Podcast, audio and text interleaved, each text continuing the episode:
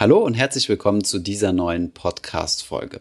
Wenn es mit dem Investieren losgeht, kriegen wir häufig eine Frage gestellt und zwar von den Leuten, die schon ein gewisses Kapital angesammelt haben oder ja in vor kurzer Zeit äh, zu einem gewissen Kapital gekommen sind.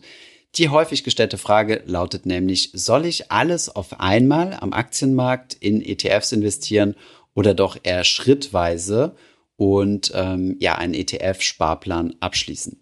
Über dieses Thema, also alles auf einmal investieren, Einmalanlage versus Sparplan, beziehungsweise die Einmalanlage auf mehrere Tranchen aufteilen, darüber sprechen wir im heutigen Podcast. Viel Spaß bei dieser Folge.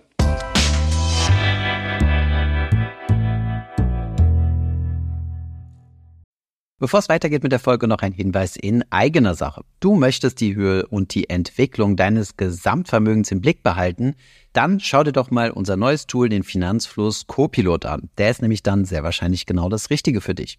Dort kannst du nämlich mit wenigen Klicks deine Depots und Konten von mehr als 350 Anbietern synchronisieren und dir damit einen Überblick über deine finanzielle Situation verschaffen. Außerdem hältst du Insights zu deinen Positionen in Aktien, ETFs, Immobilien, Kryptowährungen und Co. in Form von verschiedenen Kennzahlen, nützlichen Tools und Visualisierungen. Die Free-Version von Finanzlos Copilot ist komplett kostenlos für dich. Du kannst beliebig viele Konten, Depots und so weiter synchronisieren und bald wird es auch eine App dazu geben. Weitere Infos und die Möglichkeit, dich für unseren Vermögenstracker anzumelden, findest du auf finanzlos.de slash Copilot. Und jetzt geht's weiter mit der Folge.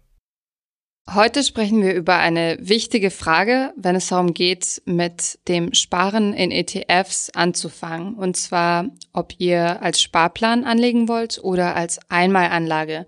Bei der Einmalanlage gibt es dann nochmal eine Zwischenunterscheidung zwischen alles auf einmal und der Anlage in Tranchen. Thomas und ich, Anna, sprechen heute darüber, was die Vor- und Nachteile der Methoden sind, was ihr beachten müsst und wann ihr überhaupt die Wahlmöglichkeit habt. Thomas, legst du eigentlich lieber über Sparplan oder als Einmalanlage an? Hm. Ähm, tatsächlich beides. Also ich habe regelmäßig ausgeführte Sparpläne, aber ähm, von unserer, also wenn wir zum Beispiel Ausschüttungen von der Firma bekommen, dann ist es ja immer äh, einmalig oder es ist eine einmalige Zahlung im Jahr oder so. Und das wird dann quasi tatsächlich auf einmal angelegt ich passe dann jetzt nicht unbedingt drauf auf, das irgendwie aufzuteilen, sondern das geht bei mir halt direkt, äh, sobald es quasi auf dem Konto ist und ich dran denke. Meistens liegt es dann noch ein paar Wochen rum und dann vergesse ich das und dann äh, muss man sich seit längerer Zeit wieder im Broker einloggen und wieder irgendwelchen administrativen Dinge abklicken. Aber grundsätzlich ähm, tätige ich dann Einmalanlagen, ja. Mhm. Und das heißt, du sagst ja schon, man kann das auch kombinieren. Darauf kommen wir später nochmal zurück. Bei mir ist es so, ich habe nur einmal Anlagen getätigt. Ich finde zwar Sparpläne eine sehr charmante Idee, habe das auch schon ein paar Leuten empfohlen, aber bei mir war es so, ich habe ähm, mein Geld lange nur auf dem Tagesgeldkonto geparkt und wollte es dann quasi umziehen und habe deshalb die Einmalanlage gewählt. Okay. Und wie hast du das dann gemacht? Gut, du investierst ja äh, größtenteils in Einzelaktien. Das heißt, du hast dir immer einzelne Titel rausgesucht und die dann quasi direkt gekauft, aber nie, Spar aber nie per Sparplan. Genau, ich habe bis jetzt noch nie einen Sparplan ausprobiert, ähm, finde die Idee aber super interessant. Wie gesagt, nur bisher habe ich immer gewartet, bis ein gewisser Betrag zustande gekommen ist und die dann entweder in ETFs oder in Aktien investiert. Und da ich halt auch bei einem der neuen Online-Broker bin, zahle ich da so wenig an Gebühren, dass es eigentlich ähm, im Handling wenig Unterschied für mich hm. ausgemacht hat bisher. Ja, ähm, ich finde einen Sparplan halt super wichtig. Also gerade wenn du im Vermögensaufbau bist und jetzt keine, ähm, ich meine, wem die Möglichkeit der Einmalanlage zur Verfügung steht, sind ja zum Beispiel Leute, die jetzt einen größeren Betrag geerbt haben oder bei denen jetzt eine Lebensversicherung zur Auszahlung kam oder die sich denken, okay, ich habe jetzt was auf dem Sparbuch, also die schon Kapital auf dem Sparbuch haben und ähm, jetzt äh, durch uns oder andere darauf gekommen sind zu sagen, ey, ich krieg da ja gar kein Geld mehr, ich sollte das irgendwie am Kapitalmarkt anlegen. Das sind ja alles so potenzielle Kandidaten.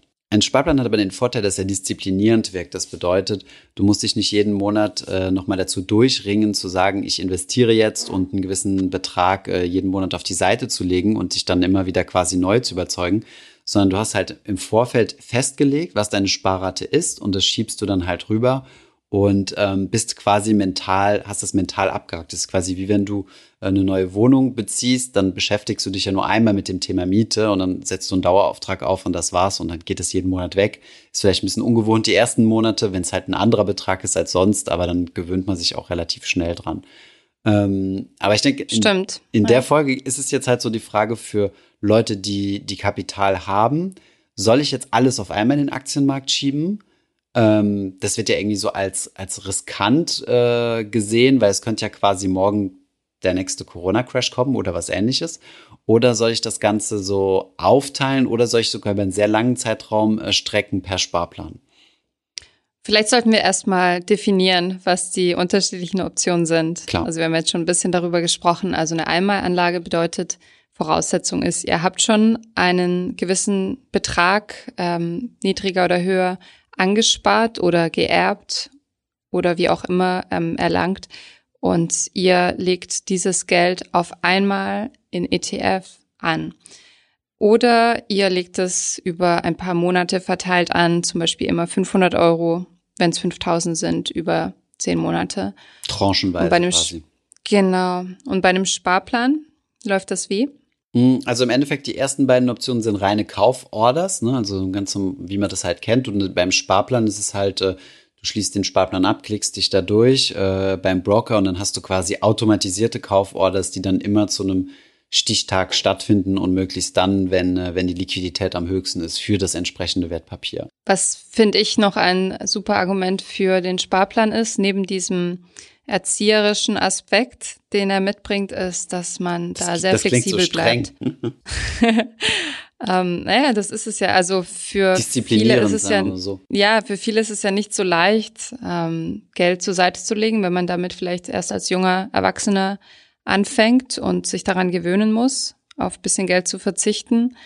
Ähm, ich lese das auch manchmal in Finanzgruppen, dass, dass Leute sagen, am besten überweist ihr euch direkt am Anfang des Monats was aufs Tagesgeld.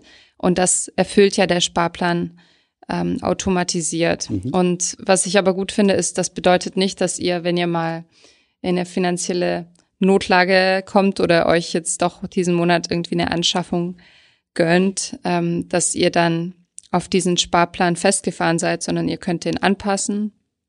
Bei den meisten Anbietern sehr flexibel und oft sogar ohne Gebühr und pausieren oder die Sparrate erhöhen, wenn sich zum Beispiel das Gehalt erhöht oder die Miete niedriger wird. Das ist jetzt halt was anderes als jetzt zum Beispiel die klassischen Sparprodukte, wie man sie jetzt kennt, zum Beispiel aus dem Versicherungsbereich oder so, wo man ja schon auf Jahre hinweg Provision bezahlt hat und sich dann tatsächlich schlechter stellt, wenn man, wenn man vorzeitig kündigt oder so. Genau.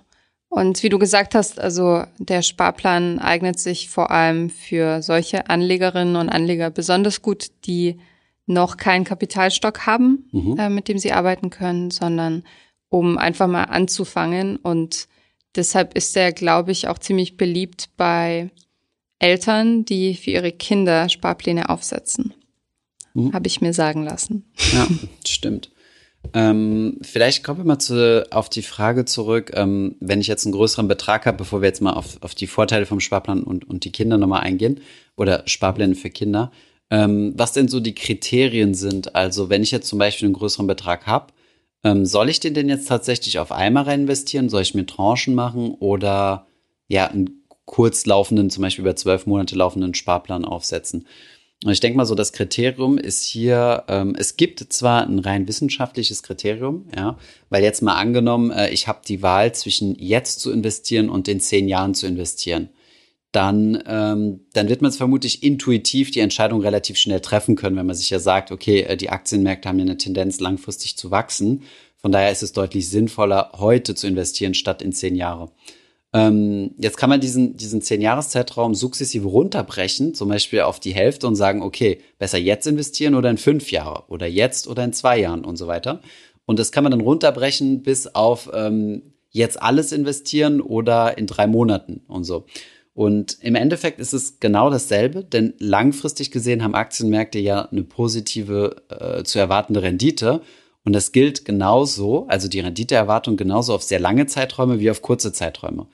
Klar, ich kann jetzt nicht in den Aktienmarkt äh, heute investieren und äh, darauf setzen, dass es, äh, dass es morgen steigt. Ich meine, kurzfristig ist der Aktienmarkt ein Casino, da braucht man sich nichts vormachen. Aber ähm, rein äh, ja, statistisch gesehen macht es am meisten Sinn, heute zu investieren. Allerdings sollte das nicht das dominierende Argument sein. Ne? Genau, also die ähm, Grundannahme ist, dass ähm, Aktien, wozu auch ETFs gehören als Fonds, ähm, bei normalen Verhältnissen eine viel, viel höhere Renditeerwartung haben als ähm, das Sparbuch für, als, als Beispiel. Und die Renditeerwartung liegt eben immer über Null.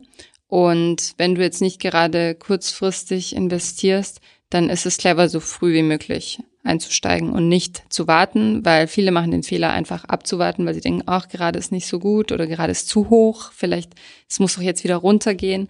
Und ähm, da spielt uns eben unsere Psychologie ein, ja, ein Trick und dann fallen wir vielleicht darauf rein und warten, warten, warten und verschenken dadurch Rendite, die unser mhm. Geld für uns erwirtschaften könnte. Das ist das eine theoretische Risiko und das ist auch die rational vernünftigste Herangehensweise.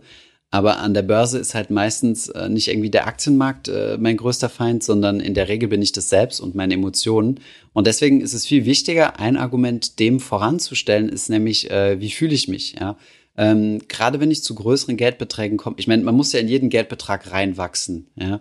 Ähm, früher, als wir Kinder waren, äh, waren 1000 Euro unglaublich viel Geld. Also man konnte sich quasi nicht mehr vorstellen, was man mit 1000 Euro alles machen kann. Ja? Heutzutage geht es relativ schnell, äh, 1000 Euro loszuwerden, wenn man das möchte und auch, wenn man es nicht möchte. Und von daher musst du in jede Größenordnung hereinwachsen. Und egal, ob das für eine Person jetzt ungewohnt ist, 10.000 Euro aufs Konto zu bekommen oder 50 oder 100. Es gibt immer so eine Komfortzone, wo man sich denkt, oh, jetzt ist aber schon viel Geld. Und, und wenn das jetzt investiert wird äh, und 30 Prozent an Wert verliert und du dann quasi gerade einen Kleinwagen oder, oder eine Eigentumswohnung verzockt hast, dann fühlt man sich nicht gut. Und dann ähm, ist es normal, als Investor, als Investorin kalte Füße zu bekommen, wenn der Aktienmarkt mal 30 Prozent einknickt. Und die meisten oder viele Leute ziehen dann unglücklicherweise gerade dann die Reißleine in der Tiefphase. Und das ist der größte Fehler, den es zu verhindern gibt. Und ähm, deswegen macht es dann Sinn, sich erstmal psychologisch die Frage zu stellen, ähm, wie viel Downside kann ich denn jetzt äh, vertragen? Deswegen mache ich erst meine, meine Aufteilung zwischen risikofreiem und risikobehafteten Teil und dann die Frage, würde ich es vertragen, wenn es direkt morgen runtergeht oder würde ich es doch lieber streuen? Und dann muss man sich einen Tranchenplan festschreiben und genau sagen, okay, meine 10.000 Euro will ich jetzt in vier 2.500 Euro Tranchen aufteilen, die jeden Monat investiert werden. Und daran halte ich mich stringent. Weil sonst juckt's wieder in den Fingern zu sagen, ich versuche Markttiming zu betreiben und äh, und will jetzt jetzt warte ich doch einen Tag länger, weil gestern ist der DAX ja zwei oder der DAX ist die letzten zwei Tage runtergegangen. Einen dritten Tag geht er bestimmt auch noch runter und dann kaufe ich noch günstig ein und dann macht er auf einmal plus fünf Prozent und dann sage ich, ah nee, jetzt ist er ja viel zu teuer. Ähm, alles die, erlebt, alles genau, erlebt. Gemacht. Genau, also dieses, dieses Karussell macht halt jeder mit. Und äh, davor kannst du dich halt einfach schützen, indem du erstens mal gar nicht auf die Kurse guckst und die halt stringent sagst, am 15. des Monats, am 15. nächsten Monats, am 15. in zwei Monate und so weiter investiere ich. Scheißegal, was da los ist, außer das Wochenende, dann würde ich nicht investieren, aber halt an Wochentagen. Und äh, das ist halt so diese, dieser psychologische Aspekt, den man unbedingt vorschieben muss, weil lieber so rum und dann eventuell FOBO haben, also Fear of Missing Out, weil ich habe jetzt Angst, dass ich nicht äh, im Markt bin und alles geht hoch, ja. Es wird auch mal wieder günstigere Momente geben zum Einsteigen. Von daher, ähm, ja, größter Feind an der Börse deine Psychologie und das kannst du damit durch so einen rationalen Plan ganz gut umgehen. Also auch da wieder eine Disziplinarmaßnahme. Ja, genau. Oder alles rein und, und Augen zu, App löschen und gar nicht, gar nicht reingucken, ist auch möglich. Aber dann bitte immer nur weltweit diversifiziert. Wir reden jetzt nicht hier von All-in Tesla oder sowas, ja. Ja. Ähm, ja, und außerdem eine wichtige Schutzmaßnahme, wie du sagst, also wie das Aufteilen in Tranchen ist, dass man, bevor man überhaupt anlegt, ähm, sich überlegt, wie viel man verkraften kann anzulegen. Also wenn ich jetzt, sagen wir, 10.000 geerbt habe, wie viel habe ich sonst auf meinem Konto liegen und wie viel davon möchte ich wirklich anlegen, wie viel davon brauche ich für mein Seelenheil ähm, auf dem Konto auf der hohen Kante liegen, also der sogenannte Notgroschen. Und das ist total individuell, wie wir schon öfter besprochen haben. Und der eine ist risikoaffiner und der andere risikoaverser. Und ähm, der Richtwert sind ja immer so drei Nettogehälter. Aber ja, wenn eben einmal eine Ein Einmalanlage getätigt ist, dann ist dieser Batzen eben drin. Und äh, ihr solltet versuchen, nicht ähm, so einen hohen Betrag anzulegen, dass ihr in die Versuchung kommt, den dann runterzunehmen zu einem ungünstigen Zeitpunkt. Hm. Also es ist sehr hilfreich, nicht auf die Kurse zu gucken. Ja. Ich meine, ich praktiziere das ja selbst. Also mich lassen die Kurse sowieso kalt. Also immer nur in die andere Richtung, dass ich mir sage, ah, warum ist das jetzt gestiegen? Also wenn ich irgendwo einsteigen will, äh, ich hätte es gern günstiger gehabt. Also in Corona-Zeiten, also in der ersten Welle war ich ja richtig hyped und habe geguckt, äh, wo noch irgendwo ein paar Euro rumliegen, die man zusammenkratzen kann, investieren kann. Aber auch hier, ja, also Börsen können äh, extreme Gefühle auslösen und äh, ja, sollte man halt irgendwo drüber stehen und versuchen, das irgendwie zu beruhigen. Ja. Aber das kommt auch, glaube ich, mit der Zeit. Ein weiterer interessanter Unterschied zwischen Einmalanlage und Sparplan ist für mich, dass man zeitlich diversifiziert. Also es ist umstritten, wie viel das bringt und ob es notwendig ist, aber indem du in Tranchen anlegst, was du ja gerade schon angesprochen hast, oder noch besser eben monatlich, da hast du die noch stärkere zeitliche Diversifikation, riskierst du ja nicht so sehr zu einem falschen Zeitpunkt einzusteigen. Ähm, wie wichtig ist das überhaupt? Äh, dazu gibt es ja verschiedene Meinungen. Was denkst du? Hm. Ähm, ja gut, auch wieder, wer keine Wahl hat, also wer jetzt nicht heute schon Millionär ist, äh, kann auch keine Millionen anlegen. Das heißt, äh, diese Personen sind gezwungen, äh, monatlich zu sparen. Ich glaube, wir beide gehören dazu. Ähm, das heißt, diese zeitliche Diversifikation ist halt einfach äh, durch die Kapitalströme quasi gegeben. Ähm, was du jetzt vielleicht andeuten wolltest, ist, ähm, war der Cost-Average-Effekt, richtig? Mhm. Das ja, ist, ähm, darauf läuft es hinaus. Ja. Genau, ist halt ein viel umstrittenes Konzept. Dazu haben wir auch mal ein Video gemacht und, äh, und auch einiges an Kritik bekommen, weil es tatsächlich wahr ist, dass der Cost-Average-Effekt keinen also wissenschaftlich nachweisbaren positiven Effekt auf deine, auf deine Geldanlage hat. Das heißt, ähm, kann auch gleich sagen, warum der so populär ist. Das heißt, es macht keinen Sinn, 100.000 Euro zu nehmen und quasi aufs Tagesgeldkonto zu packen und dann jeden Monat zu investieren, Sparplan quasi so lange laufen zu lassen, zum Beispiel äh, 1000, 1000 Euro oder ja, 1000 Euro wirst du ziemlich lang sparen, 5000 Euro und dann, wenn das Geld aufgebraucht ist, wieder alles verkaufen nochmal das Tagesgeld und wieder scheibchenweise investieren. Also sowas macht keinen Sinn und äh, du bist deutlich besser, ähm, du stehst im Schnitt, also im statistischen Schnitt deutlich besser da, wenn du alles auf einmal investierst. Dieser Cost-Average-Effekt ist aber so eine Sache, die ähm, die viel aus dem Vertrieb kommt, also aus dem aus Finanzvertrieben, gerade zu Zeiten, wo so wo Investmentfonds populär wurden und man quasi den deutschen Sparer davon überzeugen musste, dass die die Lebensversicherung nicht so das Beste ist und so und ähm, das Argument war dann halt quasi, guck mal, wenn es schwankt, ist es doch gut. Also wenn die Aktienkurse, also der, die Idee hinter dem Cost-Average-Effekt lautet halt einfach, du investierst jeden Monat und wenn die Kurse steigen, kaufst du ja automatisch weniger. Angenommen, eine Aktie kostet 50 Euro, du hast 100 Euro zum Investieren, dann kriegst du zwei Anteile. Jetzt steigt dieser Aktienkurs auf 100 Euro, kriegst du nur einen Anteil. Jetzt fällt dieser Aktienkurs auf 25 Euro, dann kriegst du vier Anteile. Das heißt, wenn es billig ist, kaufst du viel, also kriegst du viel ins Depot und wenn es teuer ist, kaufst du wenig. Ähm, das bedeutet, wenn du einen Cost-Average-Effekt hast, kannst du, wenn es einfach nur um, einen, um eine gerade Linie schwankt, also quasi du startest bei 100, dann wird es mal teurer, dann wird es mal billiger und dann vielleicht wieder teurer und wieder billiger und am Ende der Periode landest du wieder bei den gleichen 100 Euro, dann hättest du ja nichts gewonnen und nichts verloren, wenn du am Anfang nur einmal investiert hättest. Aber über den Cost-Average-Effekt hast du dann quasi Rendite gemacht, weil du billig gekauft hast, wenn es unten war und teuer gekauft, wenn es oben ist. Das Einzige ist ja, worüber wir eben gesprochen haben, langfristig steigen Aktienmärkte und das macht halt so diese positive Renditeerwartung des Cost-Average-Effekt kaputt. Nichtsdestotrotz braucht man sich gar nicht drüber unterhalten, ob das äh, sinnvoll ist oder, oder oder, oder Schwachsinn oder wie auch immer, denn ähm, im Endeffekt hast du ja nur die Wahl. Entweder investiere ich das, was ich habe, oder ich bespare es regelmäßig. Und ja, ich meine, eine andere Option, äh, die aber eher finanztheoretisch ist, als jetzt in der Praxis umsetzbar, ist, ich hole mir meine gesamte Sparleistung, die ich bekomme, also die ich mir jetzt errechne über meine Lebenszeit oder über die nächsten 20 Jahre als Kredit, investiere heute alles und spare dann meinen Kredit zurück. Das wäre rein theoretisch bei langen Laufzeiten äh, die beste Lösung. Allerdings habe ich damit erstens ein hohes Risiko. Zweitens habe ich eine, ein Fristentransformationsproblem. Das bedeutet, mein Kredit wird deutlich kürzer laufen als meine Anlage. Und ähm, ja, psychologisch brauchen wir gar nicht drüber sprechen, wenn du gerade mit äh, 200.000, 300.000 Euro am Zocken bist. Ne? Ja, besser nicht. Besser die Finger davon lassen.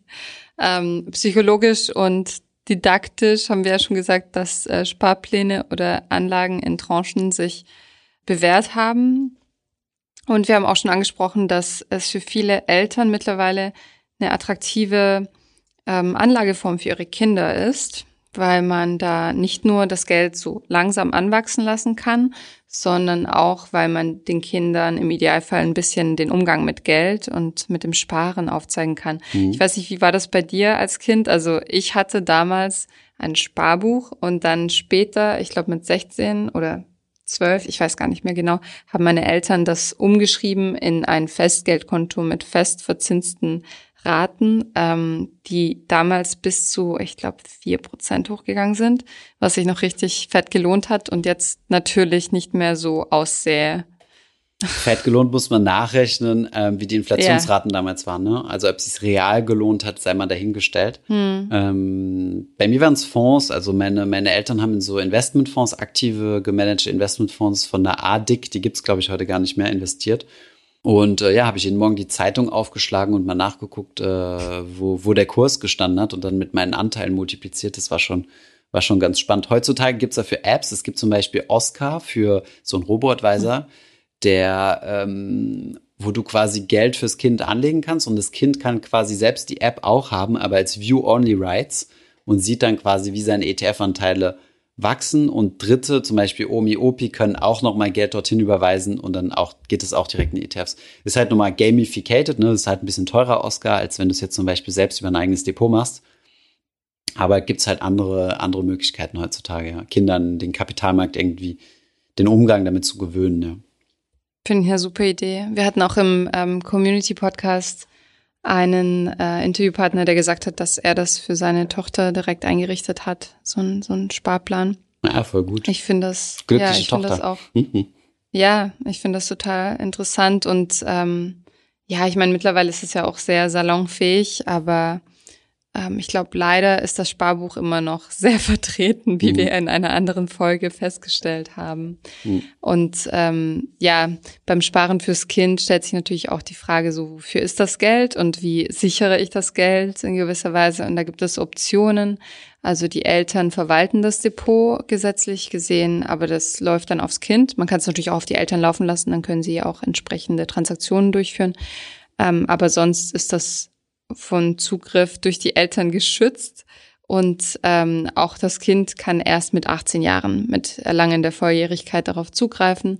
Und es gibt sogar noch einen zusätzlichen Sicherheitsmechanismus, wenn man möchte. Dann kann man schon einen Entnahmeplan vereinbaren, so dass man nicht riskiert, dass das Kind sagt so, 20.000 sind zusammengekommen, ich fliege jetzt nach Australien und mache mir ein schönes Jahr, ähm, mhm. wenn was anderes damit geplant war, zum Beispiel ein Studium. Mhm. Auch wenn beides, finde ich, gut klingt.